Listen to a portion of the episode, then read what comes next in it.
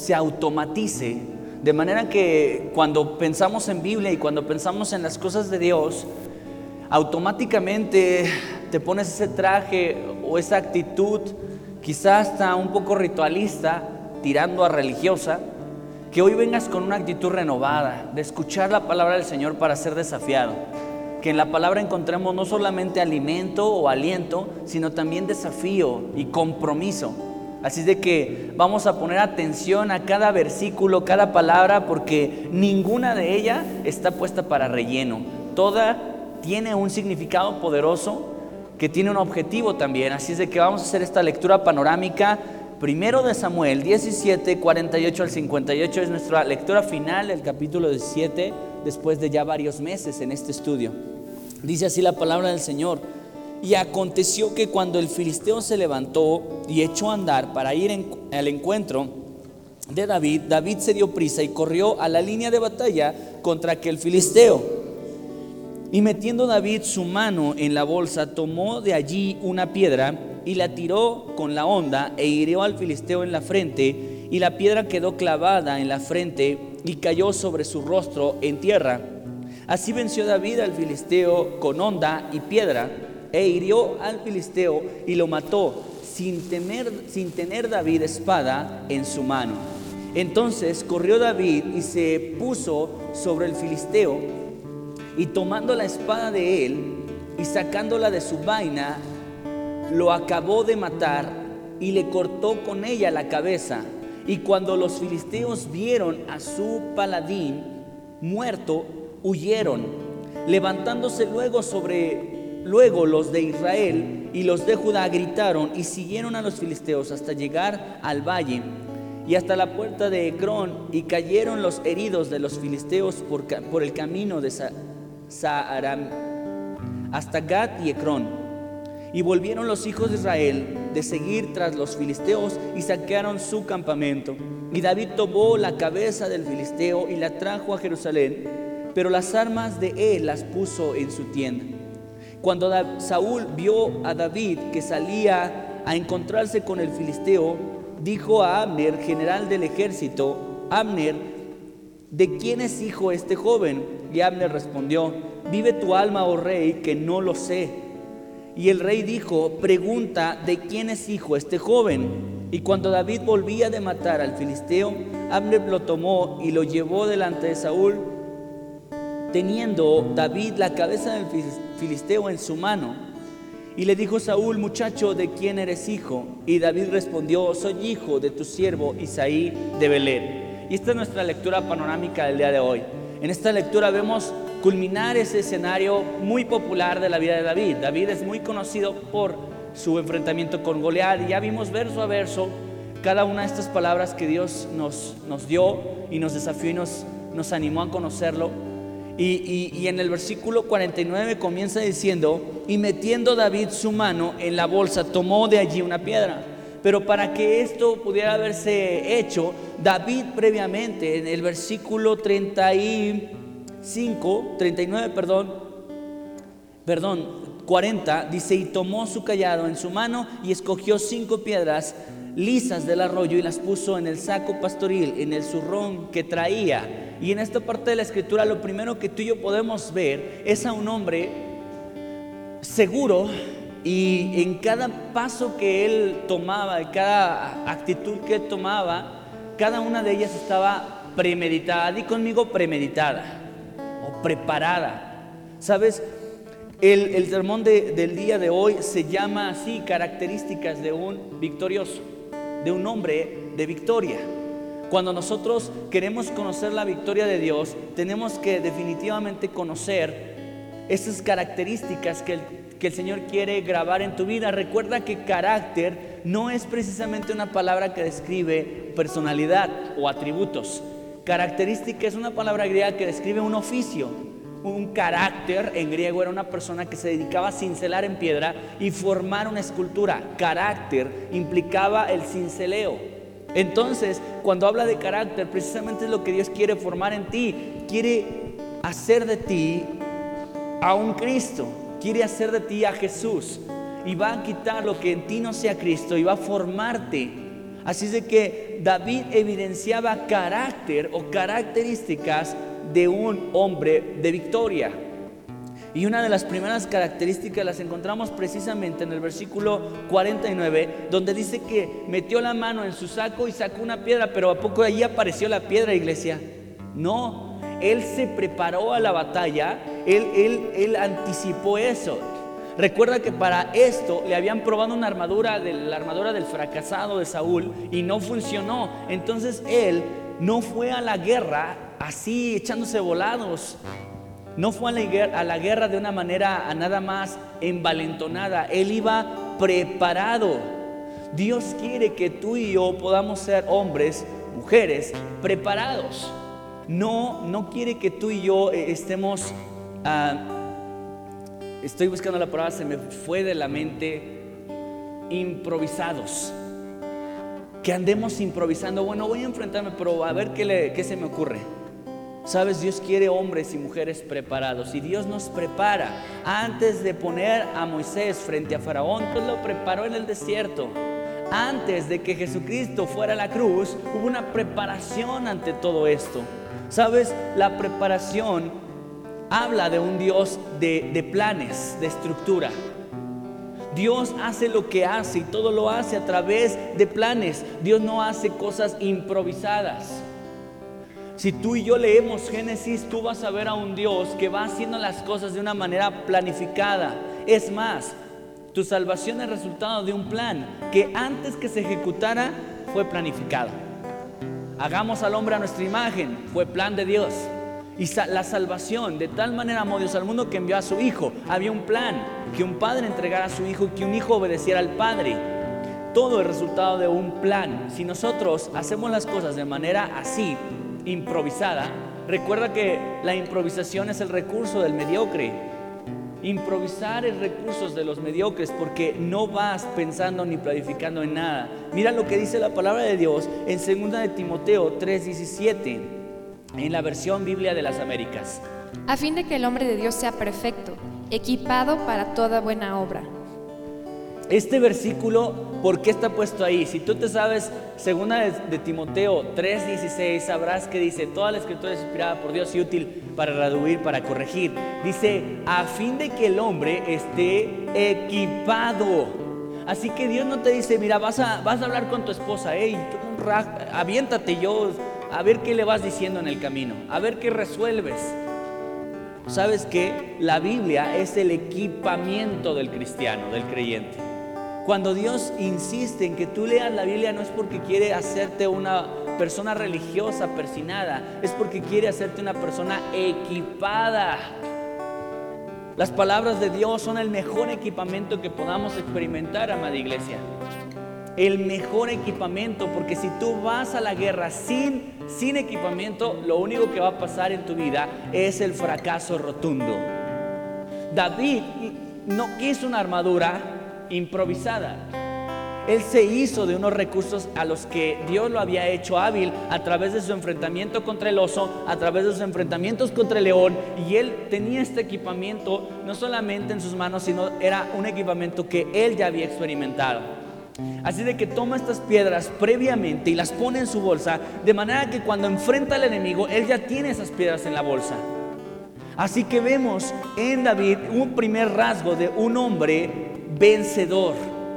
¿Sabes cuántos de nosotros estamos cansados de ser un, hombre, una mujer fracasada? Que todo lo que hace fracasa y que da un paso y cae y se lastima y solo pasa en su vida dolor y derrota. Dios no quiere esto. Dios quiere que tú experimentes ser un hombre más que vencedor en Cristo Jesús. ¿A través de qué? A través de Cristo, obviamente, pero a través de esas características que hacen a Cristo Cristo. Cristo no fue un hombre improvisado, todo lo que hacía lo hacía porque estaba escrito. Si tú has leído los cuatro evangelios, reta tu vida, te lo, te lo digo así, reta tu vida a que esta semana leas los cuatro evangelios parejitos. Y vas a notar un común denominador, algo que se repite muy constantemente en la vida de Jesús. Él todo lo que hacía siempre iba precedido de para que se cumpliese lo que está escrito. Así que Jesús seguía un plan y cada acción estaba planificada, estaba escrita ya, estaba prescrita, ¿me entiendes? Jesús no improvisaba, Jesús actuaba con una planeación perfecta y divina a nuestro favor. Así que segunda de Timoteo nos recuerda que la escritura es inspirada por Dios y es útil para redarguir, para corregir, a fin de equipar al creyente. Así que Dios quiere equiparte con lo primero que te equipa y es poderosísimo, es con la Biblia. Tú vas a enfrentarte a un mundo bien bonito, ¿verdad? Que aplaude a todos los cristianos. Nuestro devocional del viernes trató de que Jesús nos advirtía que íbamos a ser eh, eh, traídos como ovejas, pero enviados hacia dónde, iglesia? Hacia lobos, rapaces. Yo creo que cuando tú hablas de Cristo, seguramente tus compañeros de trabajo te aplauden y, ¡ah, qué hombre de Dios! Cuando eres enviado a un mundo hostil, no te envía Dios sin armamento y una de las armas que Dios quiere equipar en tu vida es la palabra de Dios, porque es útil para huir. Entonces escucha también lo que dice Lucas 12, 35 al 38. Escúchalo. Estén ceñidos vuestros lomos y vuestras lámparas encendidas. Y vosotros sed semejantes a hombres que aguardan a que su Señor regrese de las bodas, para que cuando llegue y llame, le abran enseguida. Tantitito aquí, ¿eh? Por favor, el 36. Vosotros semejantes a hombres que esperan. No son unos hombres que ahí lo que les va llegando a la vida, pues lo van resolviendo. Nosotros, iglesia, no somos un puñado de personas que desconocemos el futuro. Escucha, tú no sabes el futuro del coronavirus y no sabes qué tantas otras plagas puedan venir, si son inventadas, fabricadas o no. Eso no lo sabes, pero lo que la Biblia sí te hace de tu conocimiento es que Cristo viene pronto. Eso sí lo sabes, así que no tienes un desconocimiento del futuro que nos espera. ¿Qué nos espera? Cristo en las nubes. ¿Quién nos espera, iglesia? Cristo en las nubes. Pero dice, vosotros seráis semejantes a hombres que esperan cuando su Señor ha de volver de las bodas. Escucha, para que cuando viniere y llamare, luego que le abran, fíjate, escucha lo que dice de esta persona que está esperando. No solamente se trata de estar esperando, sino de tener el equipamiento y estar eh, preparados para esto. Mira lo que dice el 37. Permíteme leerlo, Ana Lu. Bienaventurados aquellos siervos a los cuales cuando el Señor viniere, los hallare velando. ¿Qué es velar, iglesia? Vigilar. No los agarre distraídos, sino velando, vigilando, atentos. Dice, cuando el Señor viniere, los hallare eh, vigilando. de cierto os digo que se ceñirá y hará que se sienten a la mesa y pasando les servirá. Este hermoso versículo te habla de hombres dispuestos, preparados, no de hombres que están improvisando. Ay Jesús, ya llegaste, espérame rápido, ordeno mis cosas. Ay Jesús, ya viniste por mí. No, ahorita rápido, rápido me, me pongo a cuentas contigo. Dios va a venir por la novia que esté qué? Preparada. Por la novia que esté dispuesta, no por la novia distraída no por la novia que está totalmente sin ninguna, sin ninguna preparación a su alrededor. Mira lo que dice Mateo 24, 42 y 43. Velad, pues, porque no sabéis a qué hora ha de venir vuestro Señor. Pero sabed esto, que si el padre de familia supiese a qué hora el ladrón habría de venir, velaría y no dejaría minar su casa. ¿Escuchaste esto? Dice la palabra de Dios, si el padre de familia supiera a qué hora va a venir el ladrón, imagínate que, te, avisan, oye Manuel, a las 7 de la noche va a llegar un ladrón a tu casa. ¿Qué haría Manuel? Ah, bueno, pues las 7 de la noche, son las 3 de la tarde, pues falta mucho, voy a hacer compras. No, te aseguro que Manuel se dispondría a llamar a la patrulla, eh, eh, a lo mejor no estaría en su casa para no eh, comprometer a su familia, no sé, pero haría lo que tuviera que hacer para estar preparado para enfrentar a un ladrón. ¿Sabes? Dios quiere personas preparadas. Dios no quiere personas improvisadas, personas que van resolviendo en el camino y a ver qué hacen, van capoteando la vida. Dios quiere gente preparada. ¿Sabes? Tú te puedes preparar como madre y no improvisar como padre. Hay gente que ha hecho un dicho muy poderoso en México, que nadie nace sabiendo ser padre. ¿Cuántos lo hemos aplicado con tal de sosegar nuestras mentes, verdad? Ay, nadie nace sabiendo ser padre, hijo. Por eso no me juzgues. Bueno, ¿quién nace sabiendo ser ingeniero, iglesia? ¿Quién nace sabiendo ser arquitecto? Nadie. ¿Qué haces para ser un arquitecto? Estudias, te preparas. ¿Qué haces para ser un buen padre? Estudias y te preparas.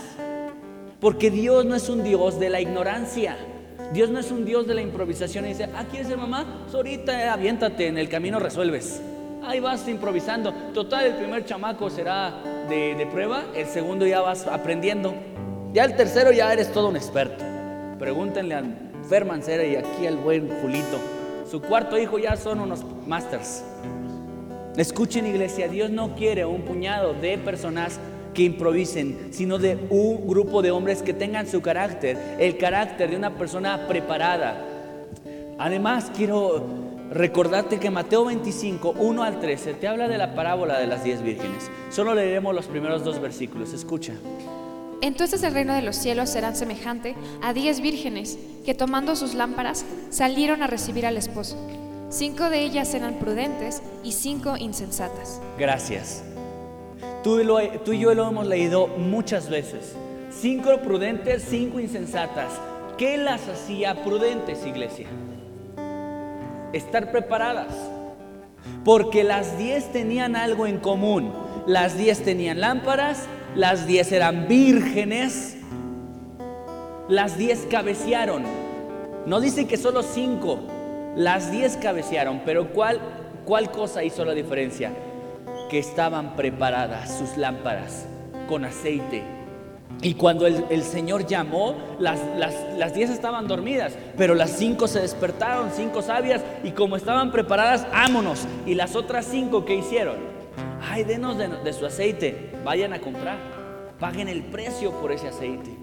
Así que, amada iglesia, los preparados evidencian el carácter de Cristo en sus vidas. Una persona improvisada que va resolviendo el camino solo evidencia carnalidad. Ay, no sé ser padre. Nadie nace sabiendo ser padre. Pues a ver qué sale, hijo. Ahí ya sabes cómo soy. No, no, no, no. Si es cierto, nadie nace sabiendo ser padre. Pues prepárate. Sabes, tengo dos hijitos pequeñitos. Uno tiene tres años, el otro tiene seis años. Tú sabes, tú sabes si yo sé, si yo estoy listo para ser padre de unos adolescentes. No lo estoy. Los, los de staff han tenido hijos adolescentes, ¿verdad? Que es bien padre lidiar con los adolescentes, hermanos. Hombre, qué bonitos, son tan obedientes y no tienes ningún problema con ellos. Pero ¿qué pasa cuando tú sabes que vas a enfrentarte con la adolescencia? Prepárate. ¿Sabes? Yo me estoy preparando, mi chamaquito David es bien tremendo. Yo no puedo decir, ay, la adolescencia se va a calmar. No lo creo, a lo mejor y se revoluciona. ¿Qué tengo que hacer? Saber ya cuando esté ahí, a ver qué hago. Lo amarro, a ver qué hago. No, sé que si Dios lo permite y mi hijo llega a la adolescencia, quien se tiene que preparar para ello soy yo como papá. Es más, te lo voy a aplicar de otra manera. ¿Tú sabes si vas a tener escasez al frente de tu camino? No lo sabes, pero te puedes preparar. Dice la palabra de Dios que la hormiga es sabia porque es un animalito muy pequeñitito, pero es sabio. ¿Por qué? Porque se prepara para el invierno. ¿Cómo se prepara? Guardando semillas. Mientras que otros animalitos no guardan nada y en tiempo de escasez se mueren. ¿Estás entendiendo algo, amada iglesia? No tenemos que improvisar en los tiempos, tenemos que estar preparados. Dios te da la Biblia para que estés enteramente preparado. Dios te dice que hay un futuro glorioso que te espera. ¿Para qué? No para que te sientas bien y cristiano, es para que estés preparado, para que cuando tu Señor venga no te halle distraído en qué? En tu chamba. Dios, no estoy pecando, estoy trabajando. ¿Es pecado trabajar? No, pero cuando se convierte en tu mayor distracción, en la razón por la cual no eres padre en tu casa, ni esposo, en tu lecho, entonces es un pecado. ¿Me escuchaste? Porque tu trabajo, que es una bendición, se convierte en la mayor de tus maldiciones. Limitando tu paternidad con tus hijos y tu matrimonio. Así de que, amada iglesia, enteramente preparados. Segunda cualidad que tú y yo podemos observar en la vida de David. En el versículo 50 dice, así venció David al filisteo con honda y piedra. e hirió al filisteo y lo mató sin tener David espada en su mano. Si tú y observamos este solo versículo, lo que el, el Señor nos dice aquí es que David venció. ¿Con qué venció? Sin tener qué? Así que David venció y Dios lo enfatiza con onda. Hay, un, hay una, una forma de dirigirnos los mexicanos, no sé cómo llamarlo, gentilicio. Ayúdeme, hermano Mario, usted que es tan sabio. Cuando decimos agarra la onda, esta es una expresión que los mexicanos tenemos para qué. Vamos a estar, échenme la mano, estamos en grabación en vivo. Para que entendamos, para que captemos. Agarrar la onda es entender. Así que lo que podemos decir con, con David es que David agarró la onda. David venció porque tuvo la onda en sus manos. Este, este punto una vez lo prediqué para un congreso de chavos. Y se me quedó clavado en el corazón porque es verdad. David venció porque agarró la onda. ¿Por qué agarró la onda? Porque hubo entendimiento en su vida. Porque él entendía que el enemigo que estaba enfrente no se comparaba con su Dios. Él vio un escenario que todo mundo vio. El mismo escenario que todos vieron. ¿Qué vieron todos los israelitas? A un gigante que día y noche venía de bravucón a decirles, los voy a matar.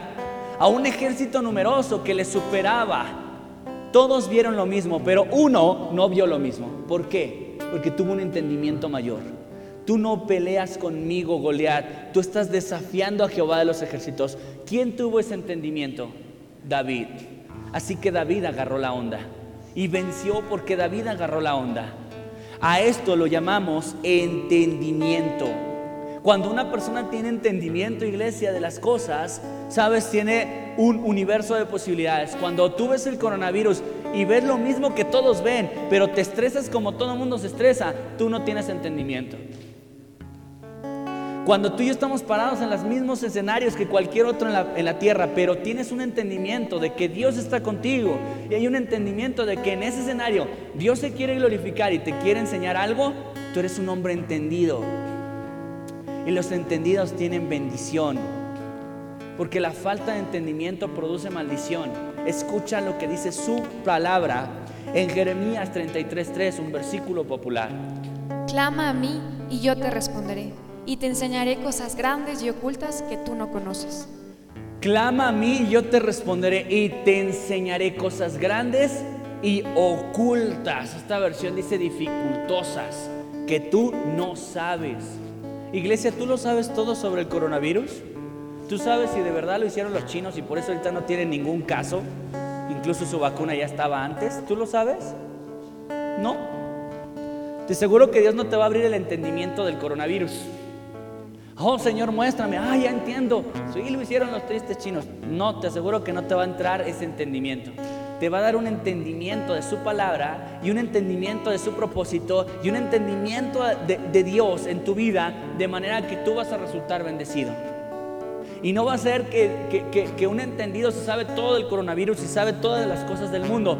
Lo que él va a saber, el entendimiento que va a poseer un entendido es el entendimiento del plan de Dios, el entendimiento de los propósitos de Dios en su vida. Amén, iglesia. Escucha esta Salmos 119, 130 dice lo siguiente. La exposición de tus palabras alumbra, hace entender a los simples. Wow, este tiene que ser nuestro versículo de memorización de esta semana. Salmos 119, 130. Escucha, el principio de tus palabras alumbra y hace entender a los simples. ¿De dónde viene el entendimiento? La Biblia dice en Jeremías que si clamas, Él te hará entender cosas grandes y ocultas que tú no conoces. La Biblia dice que el principio de tus palabras hace entendido al, simple. Entonces el, entendimiento no proviene de una educación universitaria, el entendimiento viene del clamor de Dios y la exposición a su palabra. Me encanta la versión que Analú nos leyó. ¿La puedes volver a leer, Analú? La exposición de tus palabras alumbra, hace entender a los simples. La exposición. Hermoso versículo. ¿Cuántos nos exponemos ante la Biblia, iglesia? ¿Cuántos, ¿Cuántos exponemos nuestra vida ante la Biblia? Sabes, cuando tú te expones a sus palabras, va a resultar en un entendimiento profundo de su verdad y eso se va a irradiar en todas las dimensiones de tu vida, matrimonial, económica y en, en esferas de tu vida. Escucha, no solamente Salmo nos dice, también su palabra en Proverbios 4:7 dice, Sabiduría ante todo, adquiere sabiduría, y sobre todas tus posesiones adquiere inteligencia sabiduría, ante todo adquiere sabiduría. ¿Cuántos nos hemos hecho histéricos? Ha dado colitis, gastritis, con tal de hacernos de un carro o adquirir una casa. ¿Cuántas desveladas? ¿Cuántas, cuántas presiones económicas te has puesto tú mismo con tal de hacerte de todo bien material menos de sabiduría. Cuando Proverbios, que es un libro de consejería, dice, sabiduría ante todo, adquiere sabiduría. Y ante toda tu posesión, adquiere inteligencia. Hermoso versículo, porque aquí te recuerda que a lo mejor tú, has enfocado todas tus energías, esfuerzos, juventud, bueno, N cantidad de, de, de recursos a, poder adquirir un carro, a poder adquirir un terreno, una casa, tu carrera. Yo no sé de qué bienes te has, de qué posesiones te has rodeado, pero Dios te dice, de todo, por encima de todo, adquiere sabiduría. Adquiere sabiduría. Mira lo que dice también Salmos 32.8. Te haré entender y te enseñaré el camino en que debes andar. Sobre ti fijaré mis ojos. En este versículo Dios nos recuerda que una de las obras poderosas que Dios quiere efectuar a la vida del creyente es dirigirlo, es encaminarlo, es darle dirección. Te haré entender y te enseñaré el camino por el que debes andar. Hay muchas personas confundidas, sin rumbo. Hay muchas personas que no tenemos dirección en nuestras vidas, que solo existimos, que solo subsistimos, pero no tenemos un propósito en la vida. No sabemos hacia dónde vamos. Pensamos que la vida culmina en el mero objetivo de nacer, crecer, reproducirte y, morir. A lo mejor pensamos que la persona exitosa es porque terminó la carrera y tiene grandes posesiones. O que exitosa porque cumplió la meta. Pablo y Jesucristo tuvieron algo en común. Los dos dijeron, acabé la carrera, ya terminé, consumado es. Y ninguno de ellos tenía ni posesiones ni carrera. Y pudo decir, acabé. Te aseguro que una persona con carrera y recursos económicos eh, grandes no puede decir, acabé, por fin terminé para lo cual vine a esta tierra. Vine a, ser hijos, mujeres y posesiones. Ya acabé, llévame a tu gloria. No, porque el objetivo de la vida no es la posesión de los materiales. El objetivo de la vida va muchísimo más allá. Dios te trajo aquí con un fin. Yo te animo a una lectura, no es la Biblia, es una buena lectura, es un buen desafío. Lee una vida con propósito y vas a notar que fuiste creado con propósito. Un propósito eterno que ninguno alrededor va a cumplir, sino solo fue diseñado para ti. Si no lo estás cumpliendo, entonces clama al Señor. Te hará entender y te enseñará el camino por el que debes andar. Sobre ti fijaré mis ojos clama a Él. Él es el que da rumbo. Él es el que trae el entendimiento a la vida del hombre. Oseas 4:6 dice, Mi pueblo fue destruido porque le faltó conocimiento. Por cuanto desechaste el conocimiento, yo te echaré del sacerdocio. Y porque olvidaste la ley de tu Dios, también yo me olvidaré de tus hijos. Este es un versículo muy espinoso. En este versículo, el profeta Oseas le dice, mi pueblo fue llevado esclavo porque le faltó dinero, palancas. Ah, pues porque le faltó ganas. No, dice que le faltó sabiduría, le faltó entendimiento. Por falta de entendimiento mi pueblo es llevado esclavo. Porque tú, y esto refiere a la nación, tú desechaste la sabiduría. No somos eh, víctimas. En realidad, iglesia, nosotros nosotros somos los que decidimos desechar el conocimiento de Dios para abrazar los conocimientos del hombre y exaltarlos y decirle, la sabiduría del hombre es la que lleva al éxito al hombre, pero en realidad no. La sabiduría de Dios es la que te lleva a la victoria. Tú desechaste la sabiduría y dice, yo te desecharé del sacerdocio. Sabes, a veces nosotros queremos romantizar, di conmigo esa palabra, romantizar. Queremos hacer romántico el Evangelio. Y entonces decimos, ay, si Dios perdona mis pecados, aunque yo no perdone a los demás, Él me perdona. Espérate, Jesús en el Nuevo Testamento dijo, si tú no perdonas, yo no te perdono. Ay, Señor, gracias porque tú eres ese que, que aunque yo te niego, tú no me niegas. No, no es cierto. La Biblia dice en el Nuevo Testamento, Lucas dice, si tú me niegas, yo te niego. Si tú me confiesas delante del Padre, delante de la gente, yo te confieso delante del Padre. ¿Lo has leído? ¿Sí lo han leído? Fue la lectura que Gerard nos envió esta semana. Entonces, amada iglesia, no romanticemos el Evangelio. Aquí dice, si tú me desechas, yo te desecho. ¿Eso es justo? Sí, porque viene de parte de Dios. No, no romantices el Evangelio. Ay Dios, Dios me perdona aunque yo no perdone. No es cierto. Si tú no perdonas, yo no te perdono. ¿Me escuchaste? Porque el perdón es la comprensión del sacrificio que costó a Cristo tu perdón. Y si tú no perdonas a los demás, no has entendido el valor del perdón. Y está en el Nuevo Testamento, eh, por aquellos que me quieran refutar con el Antiguo. El Nuevo Testamento lo dice. Pero al cristiano le conviene romantizar esto. Entonces, iglesia, aquí dice, si tú me desechas, yo te desecharé el sacerdocio, pues que y pues que olvidaste la ley de Dios, también yo me olvidaré de tus hijos. ¿No es espinoso esto? ¿Sabes? Cuando nos tocan a nuestros hijos, tocan un punto bien flaco de nosotros.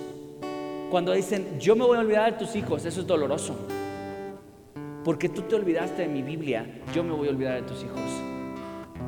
Así que cuando tú y yo veamos a nuestros hijos perdidos y descarriados, no culpes a nadie más que a ti, porque tú dejaste la Biblia, la Biblia abandonó a tus hijos. Claro, la cobertura viene a través de un hombre que se mete con Dios. Pero sabes, a veces nosotros no queremos, no queremos meternos con Dios, pero queremos el beneficio de la cobertura de Dios. Ah, mira Dios, no, no voy a leer la Biblia, no me voy a congregar, ni pienses que voy a servir en tu iglesia, pero cuídame, hijo. Ahí te encargo a mi hijo, guárdalo en sus caminos. Tú sabes que anda de borracho, por favor, cuídalo en su camino. Espérate, si te olvidaste de la ley de Jehová, no esperes que la cobertura espiritual alcance a tu hijo. ¿Me estás entendiendo? Está. Qué deshonesto es el hombre que espera que Dios cubra la vida de tu hijo cuando tú ni siquiera te acercas a la Biblia. Cuando tú renuncias a ella, cuando tú la haces a un lado, ¿por qué? Por el trabajo. ¿Por qué? Por N cantidad de acciones que tú quieres hacer. Por un partido de fútbol, por un deporte que a lo mejor no son pecados, pero te están apartando del Señor. Entonces se convierten en pecado. Porque recuerda que pecado es todo aquello que está en contra del camino del Señor. Pecado es todo aquello que te separa de Dios. Pecado es eso, separación. Entonces si el fútbol, que es un deporte, que es un deporte noble y no tiene nada de malo, pero es lo que me separa de Dios, se convierte en un pecado. ¿Estás de acuerdo? Que, que, si una película que a lo mejor no tenga ningún contenido oscuro ni vulgar, pero me está separando de un devocional con Dios, se convierte en un pecado, porque pecado es separación de Dios. Así que tú puedes justificar tu vida y sentirte mejor contigo mismo, nada más contigo mismo, diciendo, yo no soy un cristiano modelo, pero tampoco soy un pecador. Me la vivo en el trabajo, por eso no leo la Biblia, por eso no me congrego, por eso no sirvo. Espérate, entonces un trabajo que es una bendición se convierte en tu peor maldición porque te estás separando de Dios. Recuerda que el trabajo fue hecho para el hombre y no el hombre para el trabajo. No fuiste creado como una mula de carga. No fuiste creado para el trabajo, el trabajo fue creado para ti. Tú debes enseñorearte del trabajo y no el trabajo enseñorearte de ti, porque entonces la fórmula no funciona y no trae bendición. Si mi trabajo hace que yo no pase tiempo con mis hijos, si mi trabajo hace que yo no pase tiempo con mi matrimonio y mucho menos con la Biblia y con mi Dios, entonces no es una bendición, no te.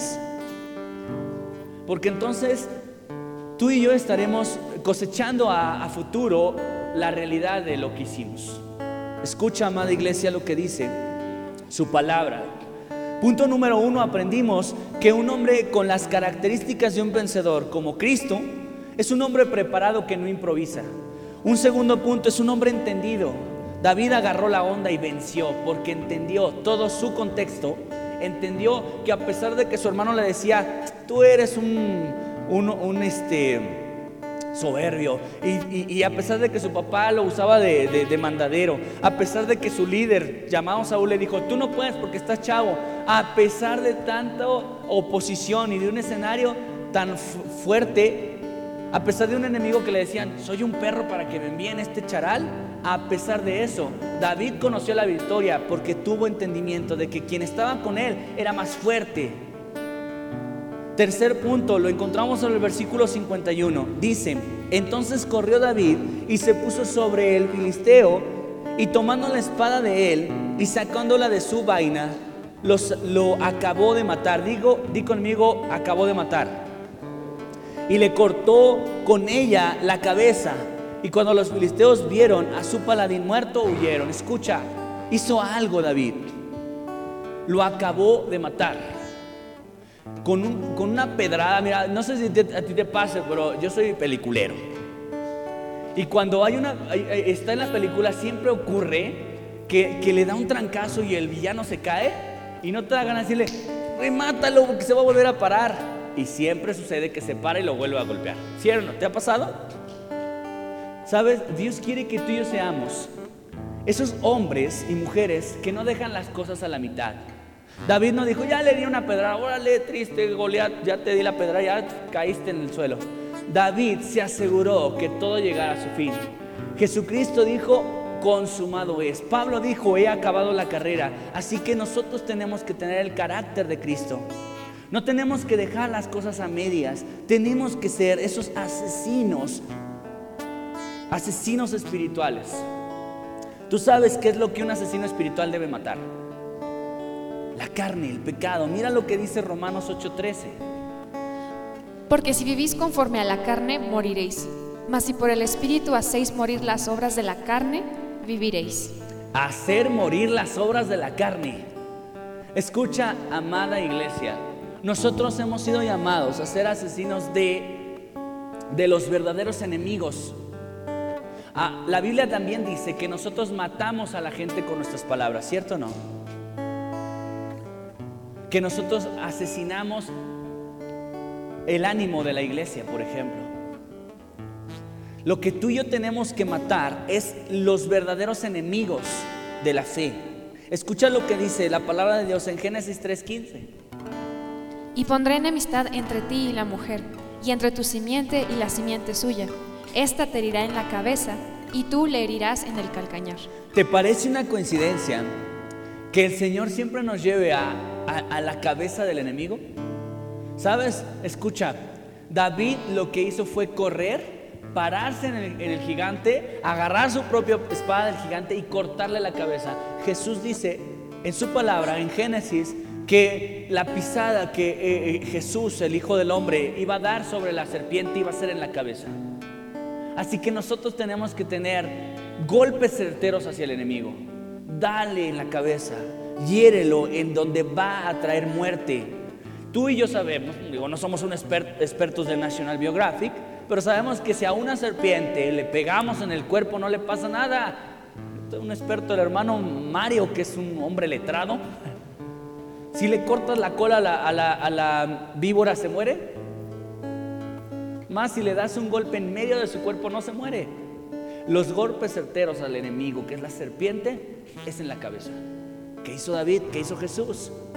¿Qué tenemos que hacer con nuestros grandes enemigos? Dar golpes, golpes certeros en la cabeza de nuestros enemigos. Mira lo que dice 1 Samuel 3, 15, 3. Ve pues y hiere a Malek y destruye todo lo que tiene, y no te apiades de él.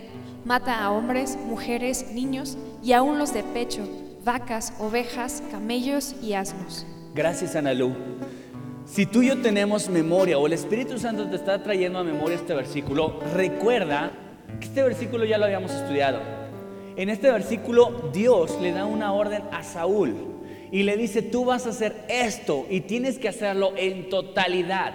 Mata todo. En resumen, mata todo. ¿Y qué hizo Saúl, iglesia? Que fue su acabose, el principio de su eh, pérdida del reino. ¿Qué hizo Saúl para los que tienen memoria? ¿Quién está?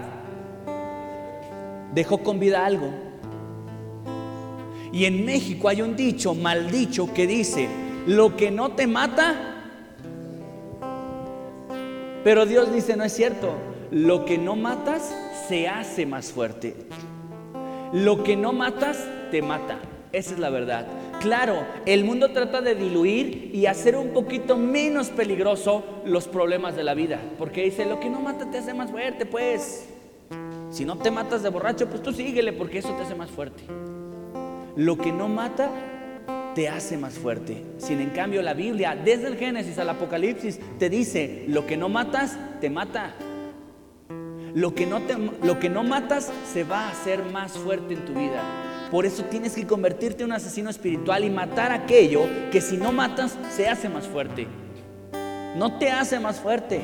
Pregúntale a Israel, si no matara a sus enemigos, ¿lo hizo más fuerte? No, no lo hizo más fuerte. Lo debilitó. Lo hizo entremezclarse con el mundo porque recuerda, hay una cita que, que hemos recurrido mucho últimamente, Dios nos ha traído a la mente mucho. Jueces 1, 26 al 36. 27 al 36. Voy a ir deteniéndote, Analo, por favor. Tampoco Manasés arrojó a los de Betseán, ni a los de sus aldeas, ni a los de Taanac y sus aldeas, ni a los de Dor y sus aldeas, ni a los habitantes de Ibleam y sus aldeas, ni a los que habitan en Megiddo y en sus aldeas. Y el cananeo persistía en habitar en aquella tierra. Pero cuando Israel se sintió fuerte, hizo al cananeo tributario, mas no lo arrojó. Hasta ahí tantito, Analo hizo al cuando bueno, cuando Israel tomó fuerza en lugar de matarlo y expulsarlo, como era la orden de Dios, para ser un pueblo victorioso y, que pudieran poseer la tierra prometida, ¿qué hizo el pueblo de Israel? No lo mató, lo hizo tributario. Y incluso el énfasis de jueces 1.28 es, mas no lo echó. Es decir, que en nuestras vidas podemos estar lidiando con muchas cosas. Ay, es que eh, soy un cristiano y batallo con tal cosa de la carne. Dios dice, no quiero, no quiero que persistas en vivir con ella.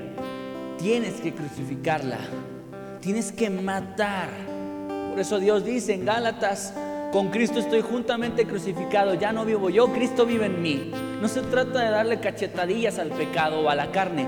Dios quiere que lo asesines, que mates aquello que te mata, que mates al enemigo verdadero. A veces matamos más con nuestras palabras a nuestra esposa, a nuestro esposo, a nuestros hijos de lo que herimos al enemigo. Tus heridas, escúchame lo que te voy a decir iglesia, las heridas más profundas que has hecho no las has hecho al enemigo, se las has hecho a un hijo, a una esposa, a un esposo, a una familiar. Las, tus heridas más letales han sido hechas a la gente y no al enemigo verdadero. Y no al enemigo verdadero. Escucha, iglesia, Dios pide de nosotros que tengamos el carácter de Cristo. Un carácter de un hombre que no improvisaba, sino estaba preparado, entendido y era un asesino espiritual, alguien que de verdad mataba a los enemigos correctos. Versículos 52 al 54, pon atención, escucha, estamos terminando. Levantándose luego los de Israel y los de Judá gritaron y siguieron a los filisteos hasta llegar al valle y hasta las puertas de Cron y cayeron los heridos de los filisteos por el camino de Saram hasta Gat y Ecrón. Les dije hasta qué versículo. Y volvieron los hijos de Israel y le siguieron tras los filisteos y saquearon el campamento. Y David tomó la cabeza del filisteo y la trajo a Jerusalén, pero las armas de él las puso en su tienda. Hasta ahí. ¿Qué pasó en estos versículos? ¿Qué otra cualidad, qué otra característica tú y yo podemos ver en la vida de David a favor del creyente? Lo que tú y yo vemos es un hombre que inspiraba. Sus actos inspiraron a otros. Porque si tú y yo leemos completo el capítulo, dice la palabra de Dios que el Goliat y los filisteos se la pasaban vociferando sobre su, su supuesta victoria asegurada. Les vamos a ganar, decían los filisteos.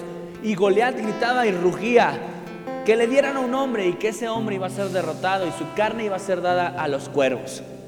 Evidentemente no pasa esto, pero algo sí pasó. Lo que pasó es que el pueblo estaba lleno de miedo. De ahí la predicación, ¿te acuerdas de esa predicación hace dos semanas, tres semanas? Oyeron oyó lo mismo, pero no hizo lo mismo. oyó lo que estaban escuchando todos, pero no hizo lo mismo. Un hombre que inspira, iglesia, no es un hombre ilusionista, no es, un hombre eh, positivista. No, sí se va a poder. ¿Cómo que no? Unidos somos más. Por supuesto que se pueda. A ver, a la de tres, todos decimos, sí se puede, sí se. No, no era un hombre positivista, no era un porrista, no era un animador iluso. David con su vida inspiraba a otros a buscar la victoria. Mientras que el derrotado y rechazado Saúl lo que inspiraba era miedo, David inspiraba victoria, ya que el pueblo, si tú lees todo el capítulo de 7 como lo hemos hecho verso a verso, el pueblo estaba lleno de miedos, lleno de miedo y muchos empezaron a desertar, dice la Biblia. Pero cuando vieron a un hombre entendido, un hombre valiente, un hombre que creía en Dios, entonces se inspiraron y comenzaron a luchar contra los filisteos y ganaron y recibieron botín de ello. Porque la vida del cristiano consta en inspirar a los demás. No se trata de juzgar a los demás, amada iglesia. No se trata de señalarles, sus errores. Siempre inspirar. Mira a Jesucristo, contemplemos a Jesús. Jesucristo veía a un hombre fracasado en su propio trabajo llamado Pedro. Él había intentado, di conmigo intentado, porque los intentos son la primera agonía de los fracasados. Se la viven de intentos. Y Pedro había intentado toda la noche pescar algo. ¿Y había pescado algo? Nada. Entonces llega Jesús y no le dice, uff, ¿y te dices pescador? Oh, para pescador eres buen astronauta. Quítate, yo voy a echar las redes. ¿Hizo eso Jesús? ¿Cuántas veces nosotros hemos dicho, ¿y te dices cristiano? ¿Y eso que vas a la iglesia? ¿A eso vas a la iglesia? Dios no es así. Dios no agarró a un Pedro fracasado y le dijo, ay Pedro, y según eres pescador y no más nada. ¿Qué hizo? A través de un contacto primero de su palabra y de su poder, después llegó con Pedro y le dijo, echa la red en mi nombre y la echa. Y tú sabes la conclusión de esa parte de la historia de la Biblia. Dice la palabra que Dios mismo la describe como la pesca milagrosa. Y hubo tanta que tuvieron que llamar a dos barcas.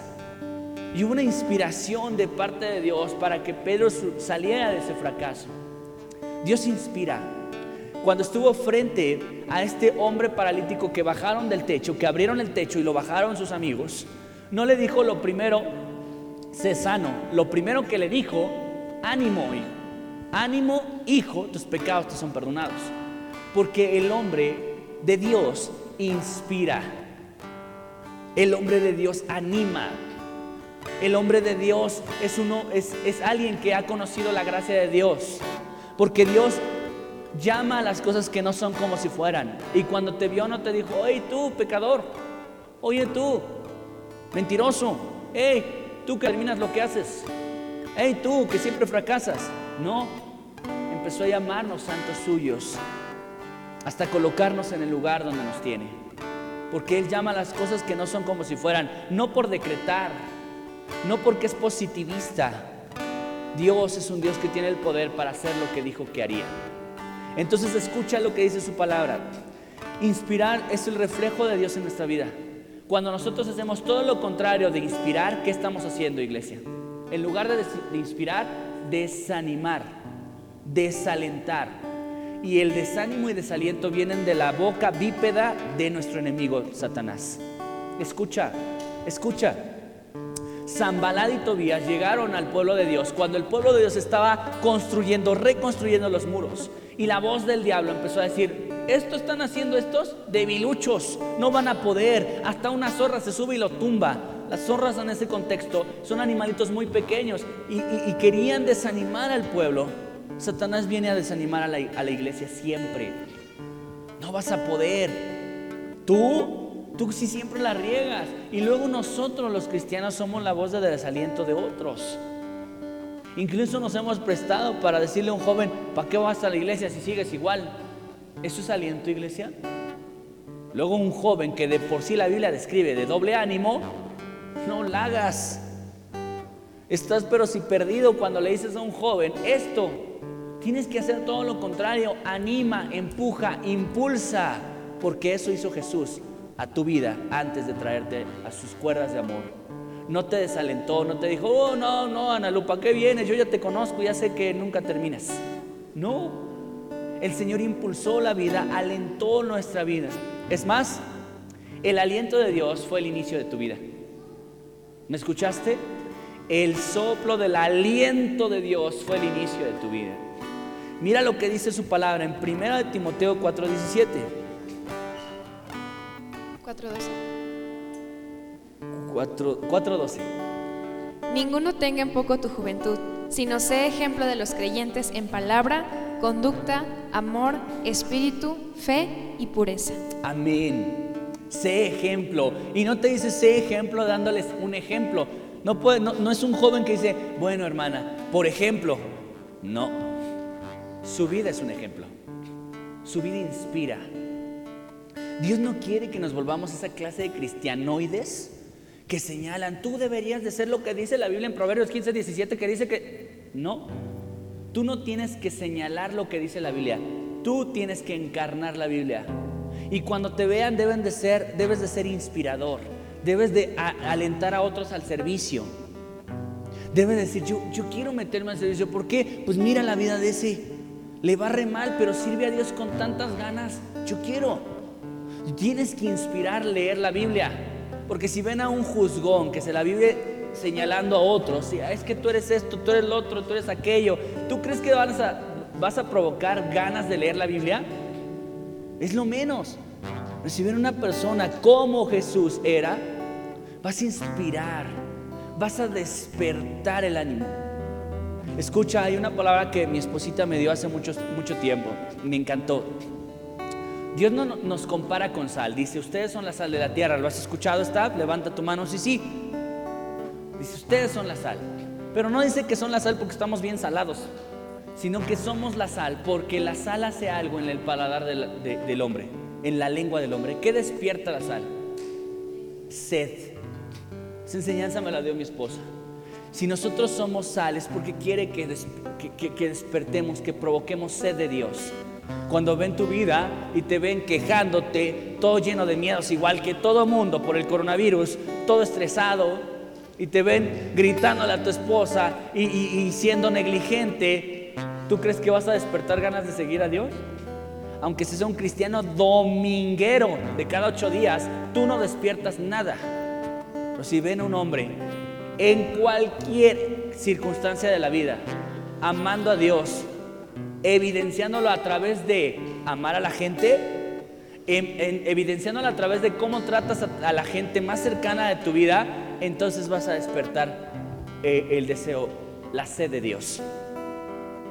Sabes, a veces como papás no inspiramos sed de Dios.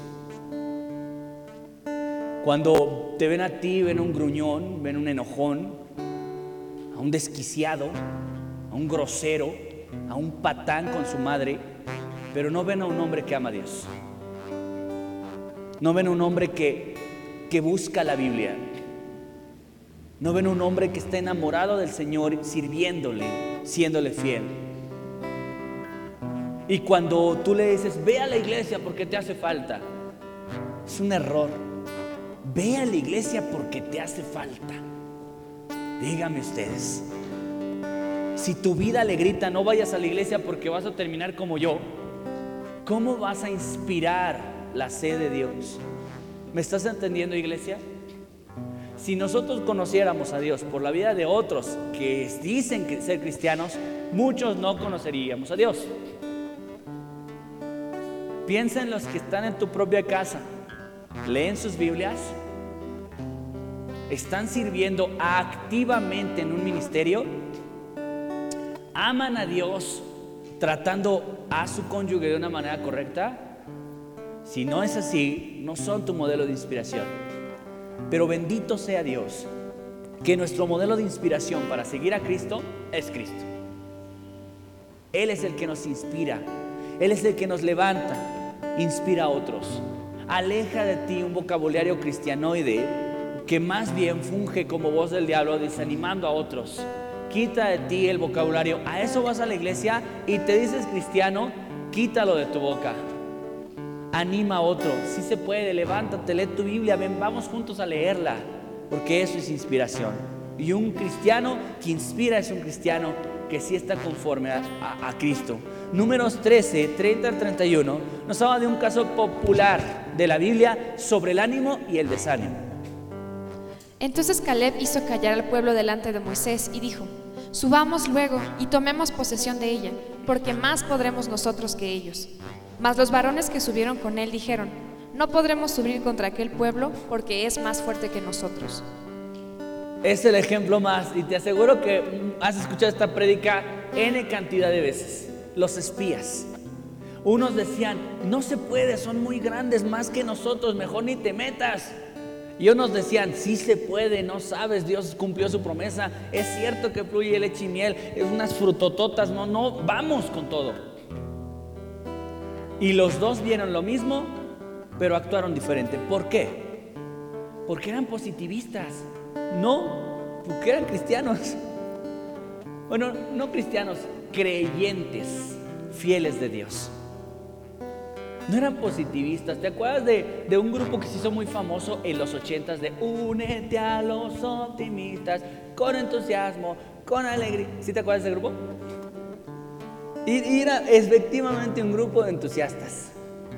Dios no quiere hacerte entusiasta ni optimista, quiere hacerte un hombre y una mujer de fe que a través de los poderosos hechos de Dios en la historia te convenzas que en Cristo hay victoria, que la tienes segura en Cristo. Y no es que vas a ser un optimista, ignorante y ciego de tu entorno, es que ves el entorno, pero también ves más grande a Dios. Ah, pues ¿cómo que no se puede? Claro que se puede. Si Dios me libró del oso y del león, ¿no me vas a librar de este gigante incircunciso? No se trata de ser optimista, se trata de ser creyente. Escucha, mira lo que dice su palabra en el versículo 55 al 58. Estamos terminando. Este es mi último punto. Presta atención al Señor. Cuando Saúl vio a David que salía a encontrar al filisteo, dijo a Abner, general del ejército, Abner, ¿de quién es, el, es hijo este joven? Y Abner respondió, vive tu alma, oh rey, que no lo sé. Y el rey dijo, pregunta, ¿de quién es hijo este joven? Y cuando David volvía de matar al filisteo, Abner lo tomó y lo llevó delante de Saúl, teniendo David la cabeza del filisteo en su mano. Y Saúl, y, dijo, y le dijo Saúl, muchacho, ¿de quién eres hijo? Y David respondió, yo soy hijo de tu siervo Isaí de Belén. Así culmina el capítulo 17 culmina con una intervención de Saúl vergonzosa otra vez. Vemos a Saúl preguntando, ¿quién es David? Ahora, si tú y yo hemos leído al menos el capítulo 14, 15 y 16, 17, bueno, ya no 15, 16 y 17 de, primero de Samuel, si te acuerdas qué pasó con, con, entre David y Saúl, su primer contacto, Saúl estaba, ¿cómo estaba Abraham? Saúl,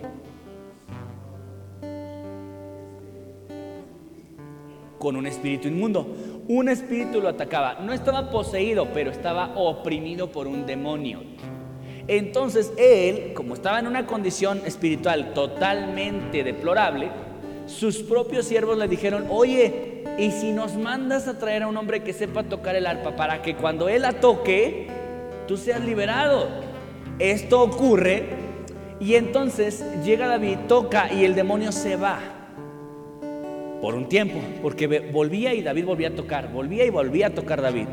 Entonces dice la palabra de Dios, en una de las prédicas que Dios nos dio, que David halló gracia ante los ojos de Saúl y le dijo, dile a Isaí tu padre, por favor déjame a David conmigo porque me hace bien. Entonces David se queda por un tiempo, hasta que regresa a volver a cuidar las ovejas de su padre. Pregunta iglesia, David desconocía quién era Saúl. Digo, ¿quién era? Saúl desconocía quién era David y quién era Isaí. No. Tú no olvidas a las personas que hacen un bien espiritual a tu vida. ¿Me escuchaste? Tú no olvidas a las personas que hacen un bien espiritual a tu vida. Yo no sé, iglesia, pero este es el momento preciso para decirte algo. No sé si yo he sido tu único pastor en toda la vida. Yo creo que no. Tan solo está haciendo un poquito aquí un, un censo rápido. Levanta tu mano si yo no he sido tu único pastor en esta vida. La mayoría, si no es que todos. Todos han tenido a otros pastores en sus vidas.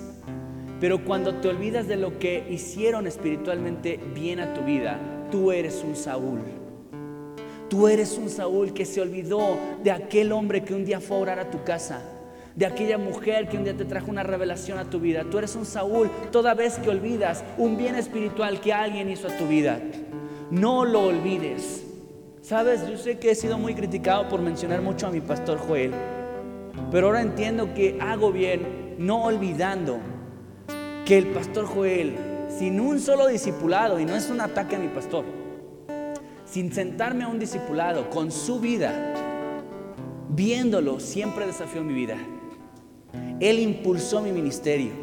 No olvides a las personas que te impulsaron. La pastora Vero, ni se diga, me enseñó principios de la adoración que quedan grabados en mi corazón y muchos otros líderes espirituales como el hermano Absalón, mi director del seminario, que con tanta ternura trató tantas deficiencias en mi carácter.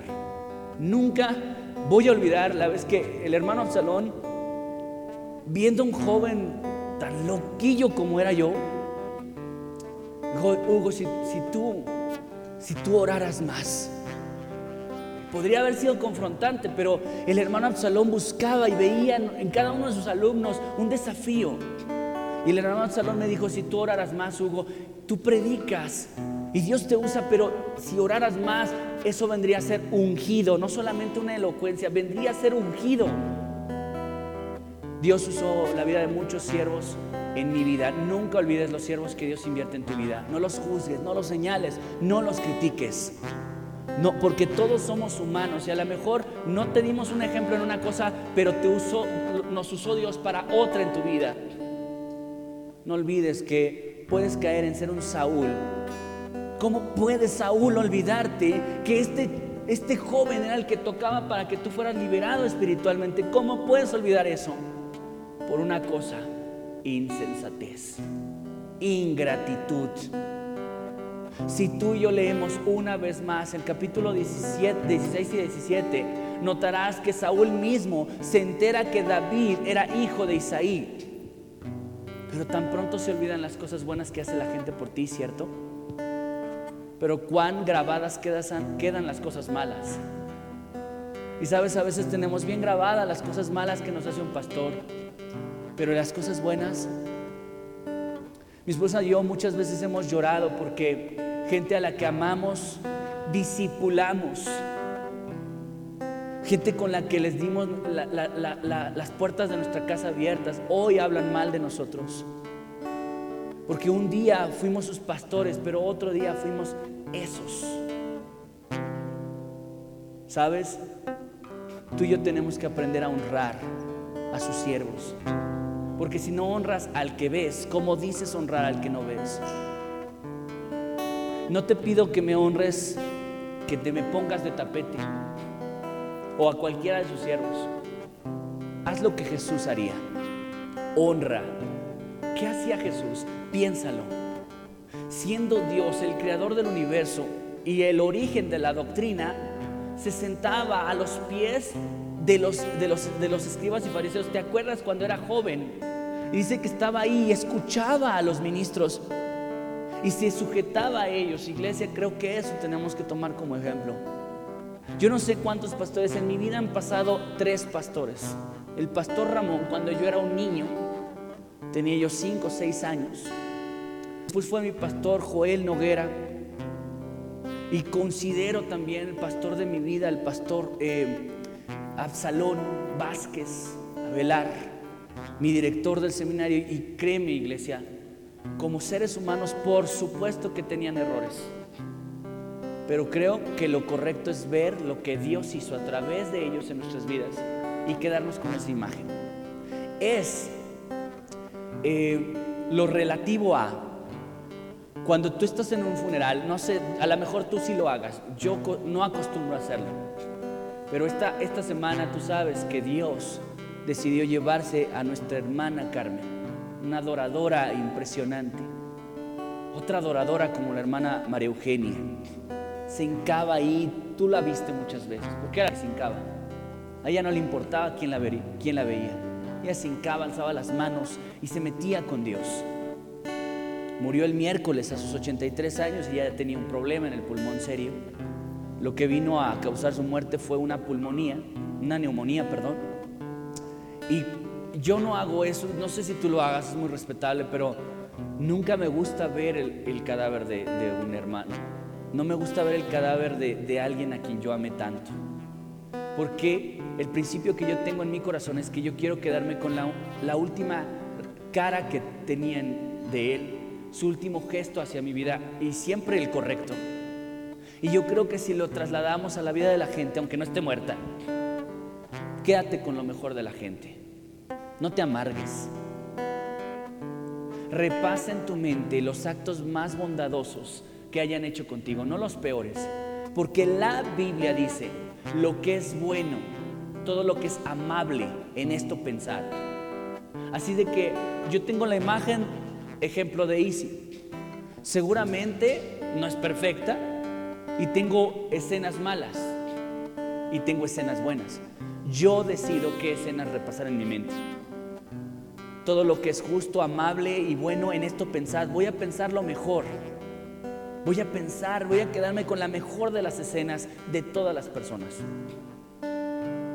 Y si hay un pastor que, en algún momento de alguna forma te lastimó de acuerdo a tu criterio, pero también no olvides que en algún momento trajo una liberación espiritual como David a Saúl.